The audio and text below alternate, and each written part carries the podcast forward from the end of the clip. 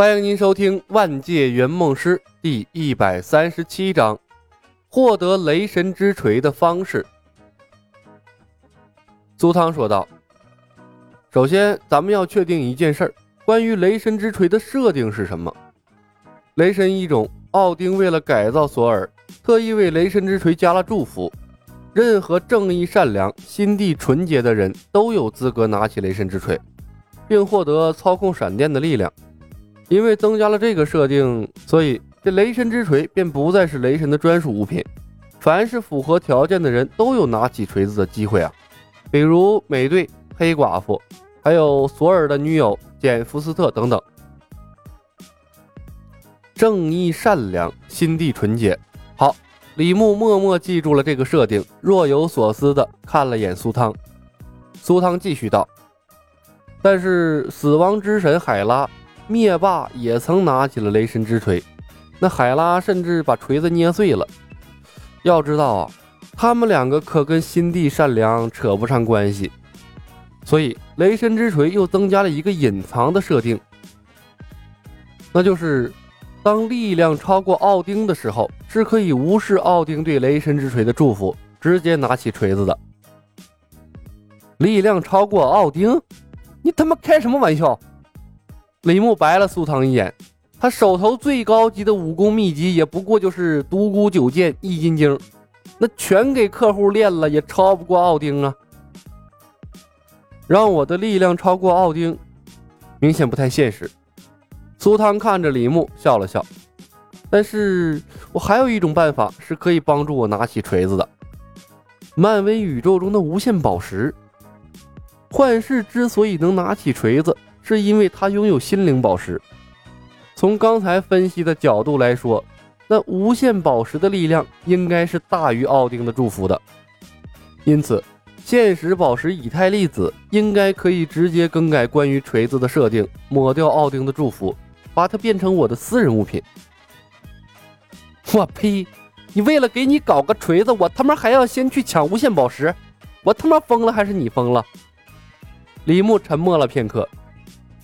不如我直接把无限手套给你整来吧，也可以呀。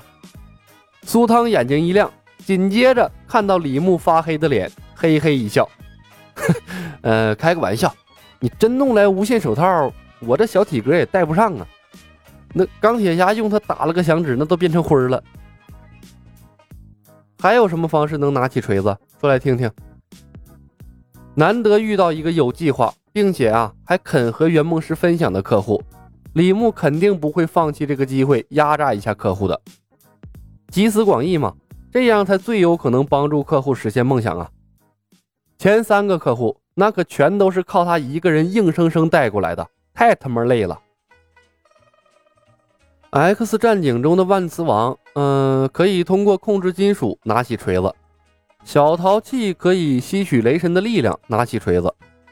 苏汤说完，自己便否定了。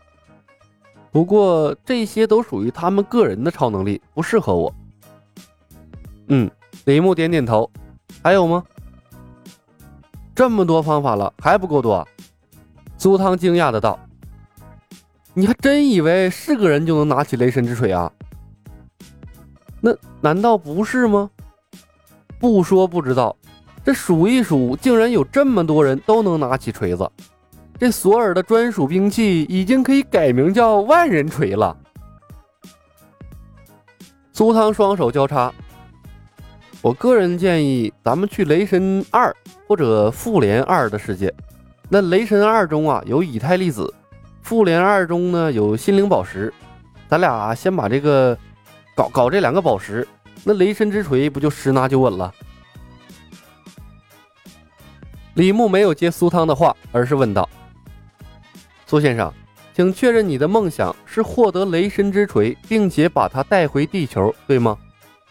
苏汤愣了愣，笑着说道：“嘿嘿，梦想没错，不过我说的是现实的地球啊，我可不想跑去电影里的地球，摸一下雷神之锤就回来了。”好吧，现实中的地球。李牧笑了笑，现实中的地球和电影里的地球对他来说都无所谓。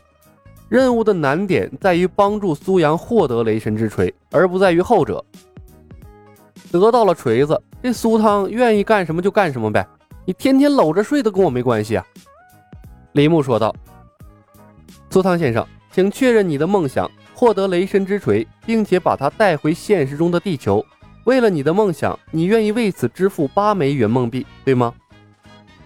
苏汤点头：“是的。”李牧笑笑。从桌面下拿出两份制式合同，确认无误的话，请在合同下面签字，我们的协议便算是达成了。我是圆梦师李小白，将竭尽全力帮助你达成梦想。好，没问题。苏汤粗粗浏览了一番合同，拿起笔，在两份合同的下面签上了自己的名字。李牧扫了一眼签名，收起了其中的一份。苏汤先生。方便回答我几个问题吗？苏汤接过合同，笑道：“当然，我们是合作关系啊，相互了解才能更好的完成梦想嘛。”突然遇到一个正常的客户，李牧都有点不适应了。他笑了笑：“你能这样想，那最好了。”苏汤摆摆手：“小白，你有什么问题尽管问，我知无不言。你就直接喊我苏哥，或者叫我老汤都行。”什么苏汤先生的太见外了。李牧轻咳了一声，笑问道：“苏哥，假设你开着一辆没有行车记录仪的车，行驶在一个没有监控的路口，有一个老太太突然摔倒在了你面前，你服还是不服？”苏汤一愣，打了个哈哈，义正言辞的道：“哎，当然会服了，小白，老吾老以及人之老。”我这么善良的人，遇到摔倒的老太太，那我能不服吗？呃，好虚伪的笑容啊！李牧暗叹一声，摇摇头道：“苏哥，咱们再假设，你手里就有一万块钱啊，而你的邻居得了重病，那急需一大笔庞大的医疗费，如果不治就会死，治了可能会还不起你的钱，你借不借给他？”苏汤面色一僵，片刻后，他咬了咬牙：“借，人命关天嘛，当然要借了。”哎，李牧又叹了一声：“苏哥，假设你身无分文，交不起房租，啊，就连饭都吃不起了，却突然在一个既没有人也没有监控的角落，看到了一个放着二十万钱的包，你捡不捡？”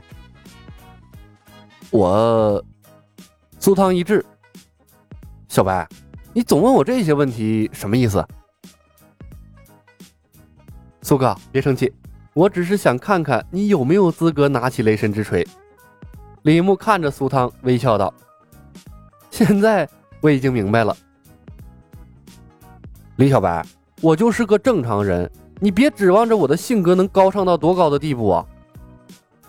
苏汤恼羞成怒。你也别光问我，就这些问题，你敢如实回答吗？